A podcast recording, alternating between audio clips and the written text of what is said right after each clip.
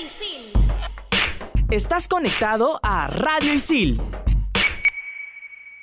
Hoy en Entretiempo nos enfrentamos a una de las mejores delanteras del mundo. Este sábado jugamos ante Uruguay y aquí analizamos todo. Bueno muchachos, tranquilos, olvídense sus preferencias, concentrados, metidos con responsabilidad, que esto va a comenzar. Radio Isil presenta Entretiempo. ¿Comenzamos? Más do que campeón, yo creo que la final sería Brasil y Uruguay. Para mí son los equipos más fuertes, Brasil y Uruguay, y ojalá que gane Brasil.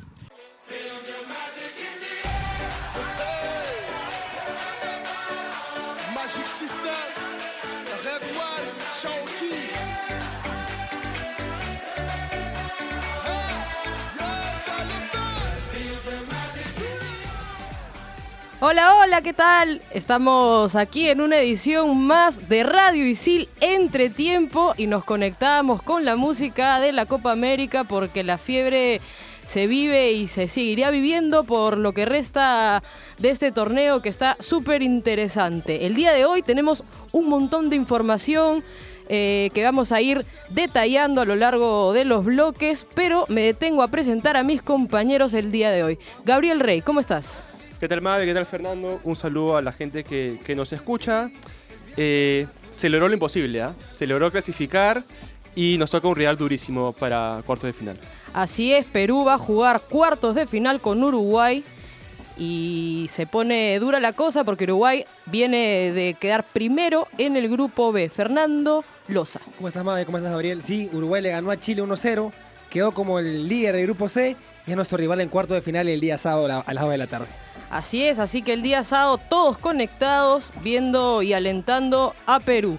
Recordar que nos pueden escuchar en Spotify como Radio Isil Entre Tiempo. Yo soy Mabe Bueno y todos somos alumnos de periodismo deportivo de Isil y con esto comenzamos entonces Entre Tiempo. Gabriel, Fernando, una semana durísima, como comentabas, Gabriel. Se logró lo imposible. Perú está clasificado, clasificó como uno de los mejores terceros y vamos a enfrentar a Uruguay. Algunas bajas en el cuadro de peruano, por ejemplo, Jefferson Farfán. Eh, sí, a ver, primero, clasificamos como mejor tercero, sí, no por suerte. Clasificamos porque hicimos más puntos que los demás. Eh, porque el segundo mejor tercero que fue Paraguay sacó solamente dos puntos. Eh, pero sí va a ser bastante complicado continuar la Copa sin Jefferson Farfán. Sí. Porque era.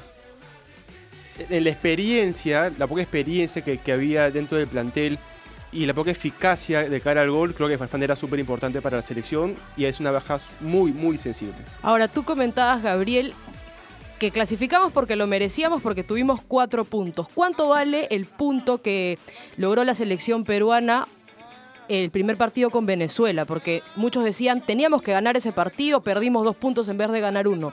¿Crees que fue valioso ese punto en el primer, en, la, en el primer encuentro? Sí, sí, claro. Eh, pasa que estamos acostumbrados siempre a, menospreciar un poco a Venezuela. Pero conforme lo, que se fue viendo de Venezuela durante la fase de grupos, creo yo que el punto que se sacó en la primera fecha es súper importante. Ahora, Fernando, llegamos un poco golpeados, no solamente por la baja, por una lesión en la rodilla de Jefferson Farfán, sino también porque venimos de una derrota dura con un Brasil que vino de menos a más y lamentablemente nos tocó para mí el mejor Brasil sí. que hasta ahora hemos visto. ¿Cómo la ves? Un, un resultado de 5-0 creo que es un, un resultado que, que, golpea no solamente a Perú, sino cualquier equipo, ¿no?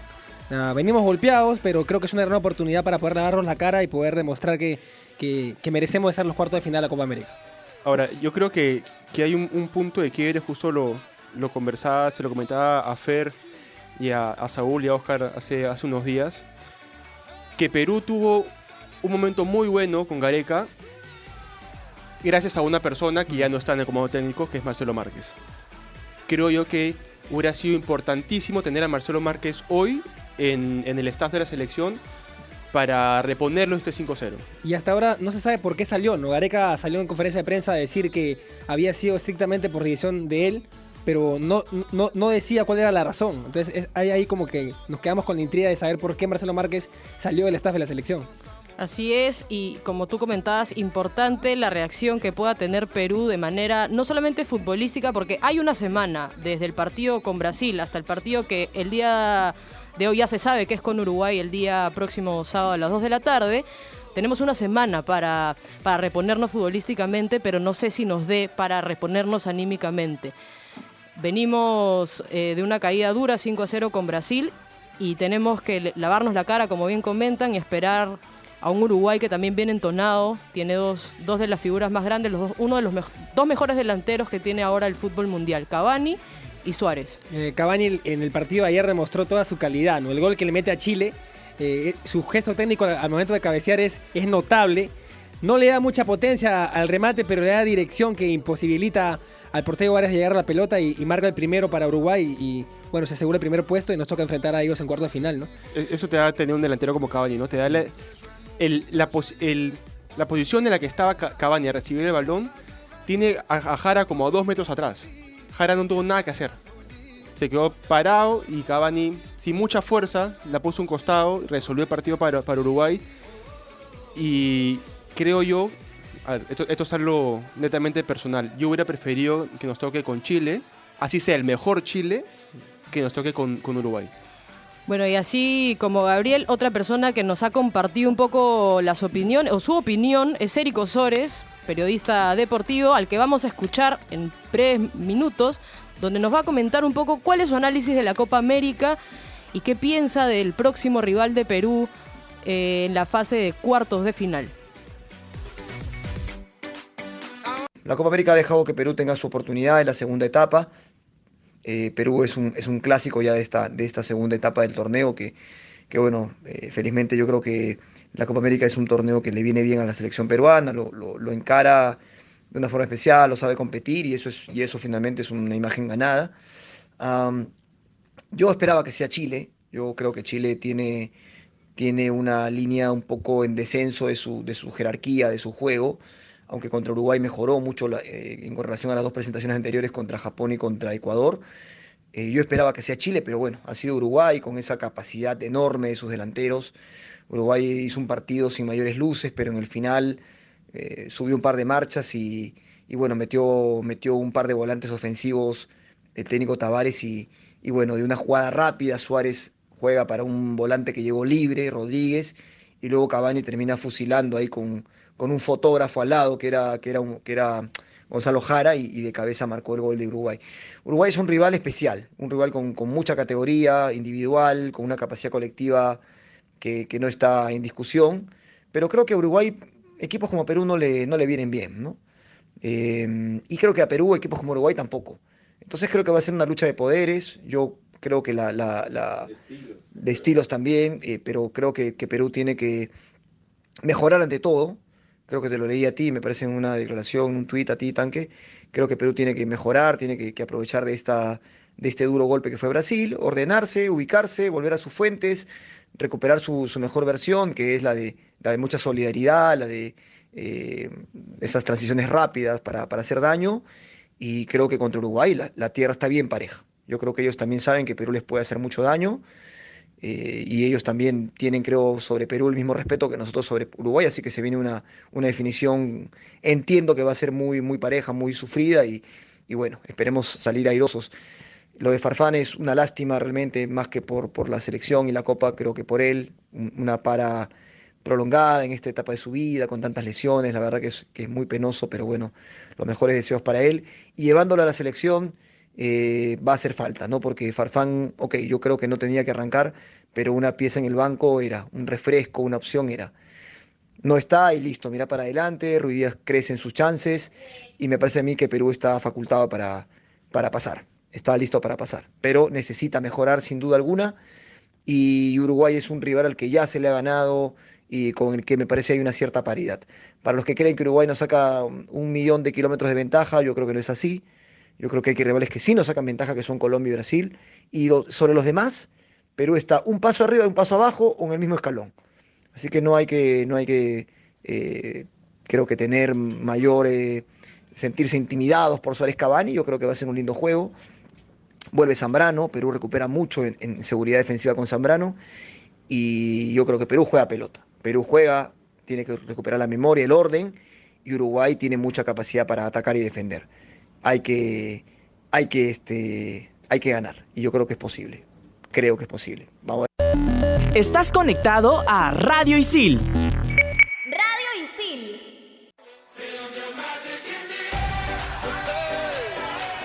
Ahí estaban entonces las declaraciones y el análisis respectivo de Eric Osores, donde nos comentaba qué le depara el futuro a Perú con este Uruguay, cómo debería plantear también el partido la selección peruana. Pero así como él, queremos escuchar también la voz del hincha. La voz del hincha, la sección en donde los hinchas de Isil nos dicen o responden la pregunta: ¿qué le depara Perú para el sábado? ¿Ganará Perú o ganará Uruguay?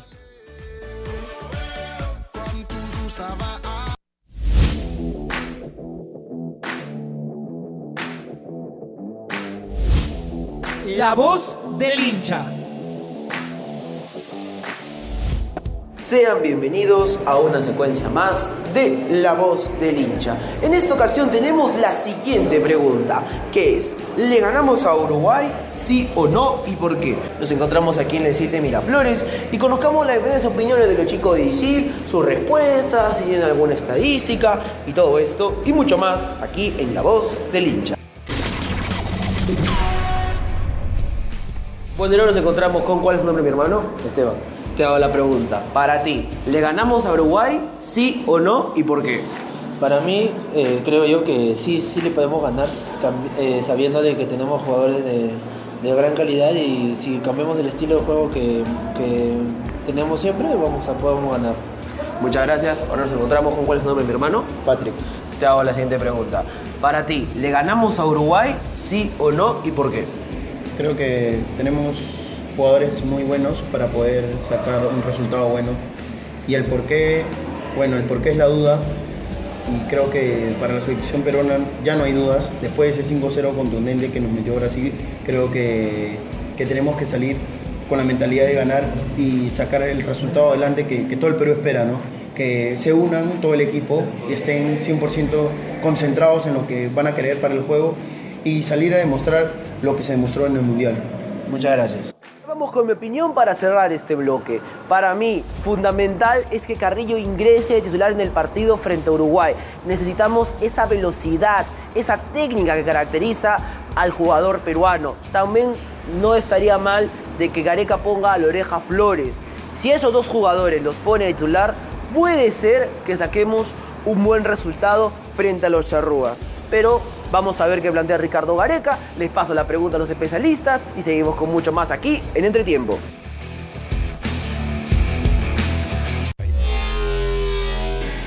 En Radio Isil también puedes escuchar Fusión Alterna. No te quedes y sé parte de lo más trendy del mundo de la música, conciertos, festivales y toda la movida de la escena local e internacional. Fusión Alterna. Búscanos en Spotify como Radio Isil.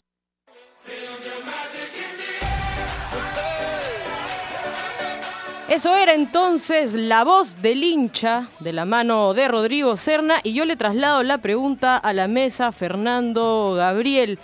Cuéntenme, ¿es Perú o es Uruguay quien clasifica a las semifinales? A ver, si te hablo con el corazón, te diría que Perú. Pero al ver todo lo que ha mostrado la selección en esta Copa América, te diría que si jugamos como, como hemos jugado hasta ahora, no nos va a alcanzar. Para ganar al Uruguay, por lo menos tienes que jugar por arriba de los 6 puntos. 7 puntos por lo menos, todos los jugadores. Eh, sí, pienso igual, o sea, pienso que, que como viene Perú, como viene Uruguay, no va a ser imposible. No creo que, que está demostrado que nada es imposible en el fútbol, pero sí va a ser bastante complicado ganarle a, a un Uruguay que tiene pieza de recambio, cosa que nosotros no tenemos. Entonces, ese creo que es uno de los, de los plus que tiene este Uruguay, aparte de la gran calidad de jugadores que tiene, ¿no? Ahora, Gareca no ha hecho muchos cambios eh, en este primer y segundo partido. De cara al primer, segundo y tercer partido, perdón. De cara a estos cuartos de final para enfrentar a Uruguay, ¿creen que Gareca va a plantear algunos cambios? Por ahí, Oreja Flores se ha ganado eh, un puesto en el 11 titular. Sabemos que Farfán no va, va a dejar ahí un cupo que podría ser bien ocupado por Flores. Carrillo, jugador que de hecho es de los mejores que tenemos, el día de hoy está relegado a la banca. ¿Qué opinan? ¿Gareca va a hacer algún cambio? Yo creo que ah, ante la ausencia de Farfán es la posibilidad perfecta para que, para que inicie Carrillo.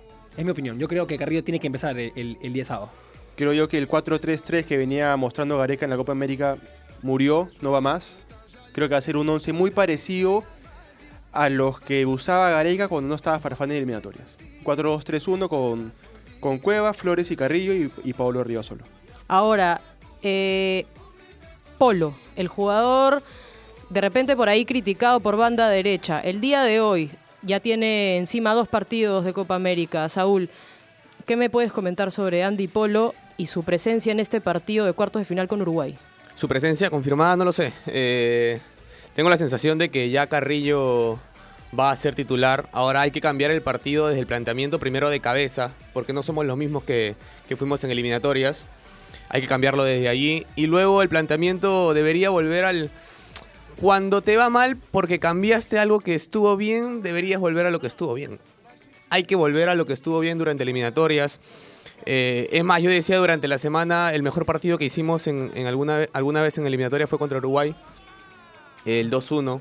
Lo jugamos que, lo volteamos en el Nacional. El segundo tiempo lo jugamos espectacular. Es más, no estaba Cueva, pero puede aparecer Cueva ahora. Pero en ese partido, Tapi y Yotun tuvieron un nivel superlativo, que Sí, no han claro. tenido hasta ahora.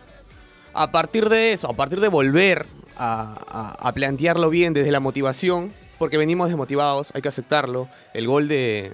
El, el blooper que comete Galese es un quiebre importante para la selección. Y luego salir a buscarlo contra Brasil ya fue complicado ya. Hay que cambiarlo desde ahí, desde el chip de la cabeza, y luego hay que plantear lo que veníamos planteando en eliminatorias. Con eso podemos lograr cosas. Ahora, Carlos Zambrano y la defensa.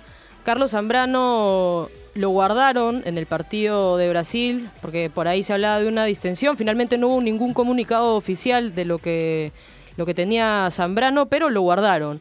Ahora, al parecer, va a entrar en este once titular porque Araujo y Abraham no terminan de convencer. Esa es, es clave para mí tener una defensa que pueda aguantar a dos delanteros importantísimos como Suárez y Cavani, y en esa, en esa importancia entra a relucir Zambrano. ¿Cómo la ven? Mira, de los últimos cuatro partidos, teniendo en cuenta el último amistoso con Colombia antes de la Copa, a Perú le fue mucho mejor en defensa con Zambrano que sin Zambrano. Sin Zambrano le metieron 8 goles a Perú en dos partidos. Con Zambrano le metieron uno, el gol de Bolivia, que fue de penal. Creo yo que, que la inclusión de Zambrano en el 11 para aguantar a, Suárez y a, y Cavani va a ser muy importante, porque no es que Araujo no lo pueda hacer, pero Araujo no tiene la experiencia que tiene Zambrano para, ci- ciertas mañas que puede tener Zambrano para, para aguantar a sus delanteros. Lo de Zambrano además fue cuidar e- ese partido, ¿no? No estaba apto para el partido contra Brasil y, seguramente va a estar apto para el partido contra, contra Uruguay en cuartos de final. Seguramente va a ser titular, tiene que volver. Si está bien físicamente, va a volver. Es lo que dijo Ricardo Gareca. Así es, y ahora quiero pasar un tema que ha sido bastante criticado en, estos partidos, el VAR. De hecho, no sé, no, sé- no sé si ya lo conversamos la semana pasada, de hecho, eh, se recurre, se está recurriendo muchísimo al VAR y se está perdiendo bastante tiempo en la Copa América eh, de cara a, a esta nueva tecnología. Fer, tú A mí, a mí me encanta el VAR. Lo, lo- lo que creo que, que hay que ajustar es el, el- el tiempo al momento de tomar decisiones, ¿no? Creo que el, el procedimiento es muy largo. ¿Y qué, y qué agarras en el que- No, no, a mí también me gusta. O sea, bueno o malo, entre comillas, para los equipos. Entre comillas, porque a veces te beneficia, a veces es, es malo para, para tu equipo, para el hincha en sí, entre comillas. Eh, no deja de ser justo, ¿no? No deja de ser justo y, y aclarar las cosas del partido. Ahora, Eh, sa- ¿sabes dónde, es- en qué partido se vio que el VAR no es estrictamente necesario y, solamente en, en momentos puntuales? En el Uruguay-Chile. No usó el VAR, el árbitro confiado en, en sus decisiones, muy bien, muy buen arbitraje, sin VAR, creo yo que simplemente hay que tener coraje el árbitro para, para saber en qué momento parar el partido y ver el VAR.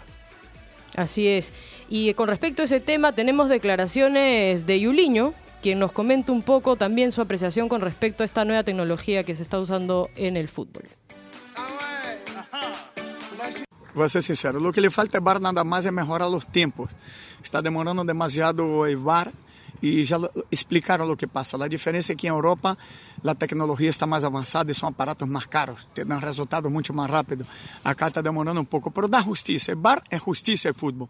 ¿Cuántos equipos salieron eliminados de un mundial o de una copa, eh, Copa América, una Copa Libertadores por, por por un tiro libre que no, un penal que no existió o una pelota que entró o no entró? A mí me parece que el bar sí le da justicia al fútbol y al juego y lo hace más limpio y más correcto. Yo creo que la idea del fútbol son los valores, que es ganar el que juegue mejor y de la manera correcta, ¿no? Entonces yo creo que Bar le ha dado eso. Lo único, como te comenta, es que hay que mejorar los tiempos. Estás conectado a Radio Isil.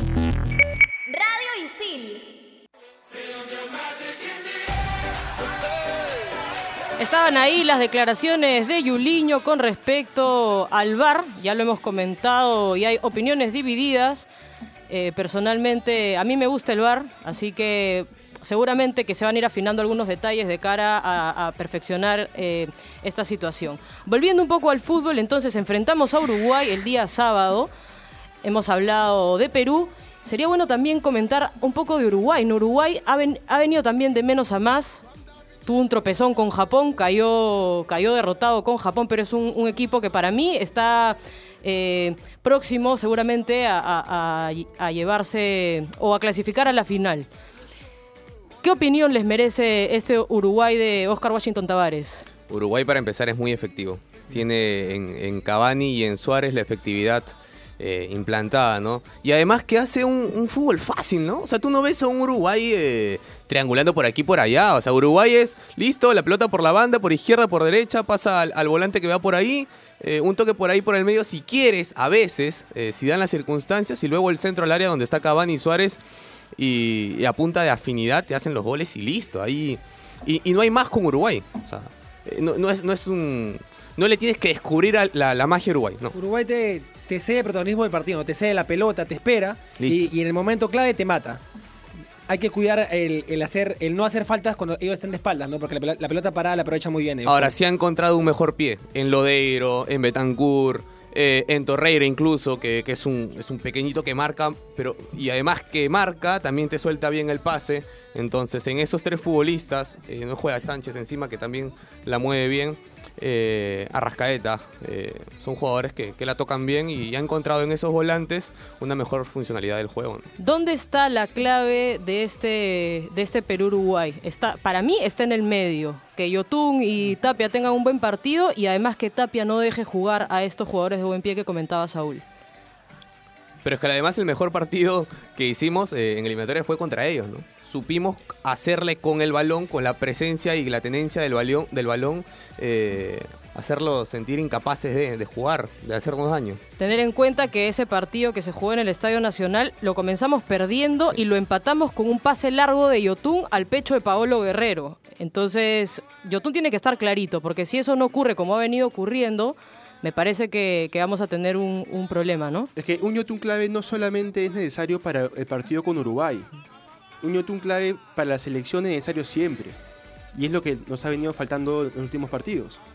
Entonces, no solamente va a ser clave que Yotun se enfoque en el partido y, y esté metido en el partido con Uruguay, sino en lo que viene también. Así es, y cerrando un poquito este tema de la Copa América, vamos a repasar la agenda de estos partidos de los cuartos de final de la Copa América.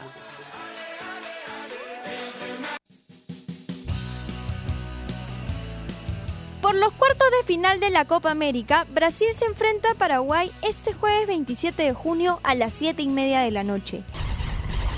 El viernes, Venezuela ante Argentina a las 2 de la tarde. Ese mismo día, Colombia enfrenta a Chile a las 6 de la tarde. Y cierra la fecha el partido de Perú y Uruguay el sábado a las 2 de la tarde.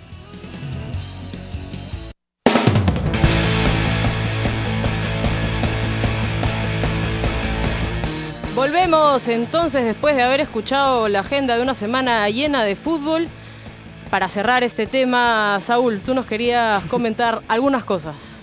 Eh, no, a ver, eh, más, que, más que comentar, la gente creo que, que mató un poco a Galese y a Polo en un partido donde las cosas no se dieron, donde tampoco fue bien planteado el partido.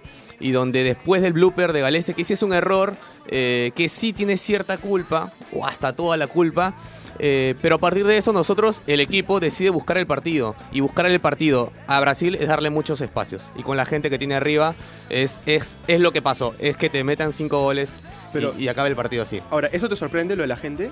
Porque recuerda que cuando jugamos con Chile acá, también hubo un error de Galese, tenemos uno menos en cancha. claro. Pero cuando fuimos a Argentina, y Galese es un partidazo, Se olvidaron. un podio para Galese. Sí. Con Cáceres pasó lo mismo. Cáceres en partido con Bolivia acá tuvo un error. A la semana siguiente jugó con Ecuador, hizo un partidazo y la gente se olvidó de eso. Acá estamos acostumbrados mucho a eso. A un pequeño error o un error fatal, lapidar al jugador, pero si es un buen partido, el- el- semana siguiente es el, el héroe nacional. Además, ni uno, ni uno hizo un buen partido el sábado, ¿no? Como para decir, como para salvarlo, como para matarlo a Polo y a Galese, ¿no? Sí, sí, igual se le pegó mucho a Polo también. En un partido donde Polo es un jugador táctico que va eh, a hacer el recorrido de la banda, pero a la hora de buscar el partido no te va a funcionar tanto. Entonces eh, se le mata por, por cosas que, que ya conocemos de él. No, no va a dar más Polo. Es un jugador cumplidor y listo. Así es, entonces va a tener que, como decíamos, limpiarse un poco la cara este, esta selección peruana después de la, de la caída del sábado y tener a sus, todos sus jugadores por encima de siete puntos, me parece, para poder eh, pelearle un, un- partido durísimo a Uruguay. Un tema que está también el en estos días eh, tocándose mucho es el Mundial Femenino. Ya estamos en octavos de final del Mundial Femenino. Gabriel, coméntanos un poquito cuál es la agenda de esta semana. Eh, sí, se está jugando octavo de final. Ya se definieron algunos, algunos cruces para cuartos que van a ser el, el día sábado. El día sábado juega Alemania con, con Suecia a las 11 y media de la mañana. Y a las 8 de la mañana juega Italia. El rival Italia está por definirse aún. Está entre Holanda y Japón. Por otro lado, el jueves juega Noruega con Inglaterra. Y el viernes juega Francia con Estados Unidos. Francia que viene de dejar afuera nada más y nada menos que al Brasil de Marta. Así es, se quedó fuera Brasil en, octavos de final y el día sábado entonces tenemos muchos partidos del Mundial Femenino, así como de la Copa América. Eso es todo, eso ha sido todo por hoy. Muchas gracias a todos los que nos escuchan. Nos pueden eh, seguir a través de Spotify como Radio Isil Entretiempo. Hasta luego.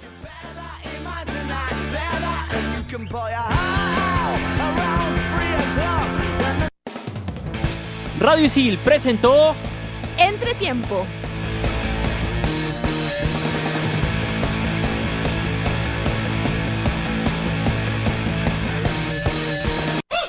Radio Isil. Estás conectado a Radio Isil